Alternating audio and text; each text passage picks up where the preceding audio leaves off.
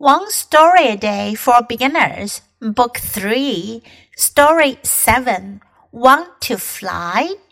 Birds can fly. Bees can fly. Many kinds of insects can fly too. But people can't fly.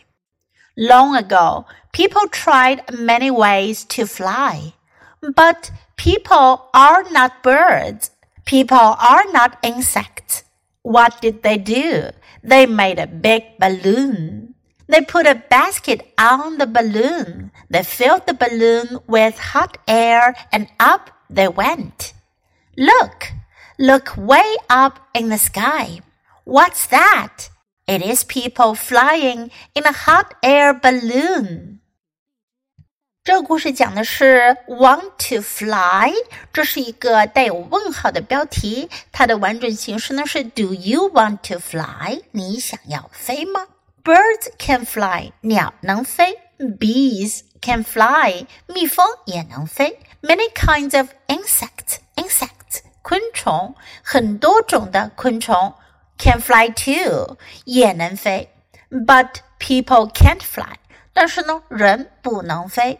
Long ago，很久以前，people tried many ways to fly。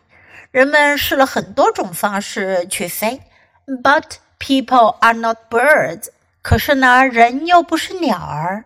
People are not insects。人不是昆虫。What did they do？他们做了什么呢？They made a big balloon。他们做了一个很大的气球。They put a basket on the balloon。 他们放了一个篮子在气球上。They filled the balloon with hot air and up they went. 他们用热的空气 hot air 注满了气球。Fill 是装满的意思。Hot air 用热空气装满气球，也就是热气球了。And up they went. 他们就上去了。Look, look way up in the sky. Way 在这里呢表示很远，way up 是到天空中很高很高的地方。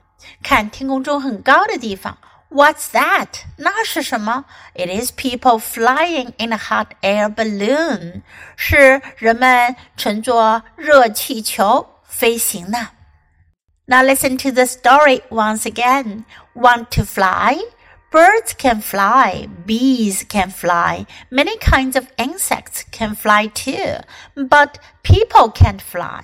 Long ago, people tried many ways to fly. But people are not birds. People are not insects.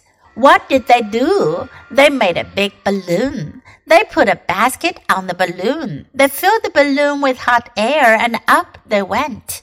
Look, look way up in the sky. What's that? It is people flying in a hot air balloon.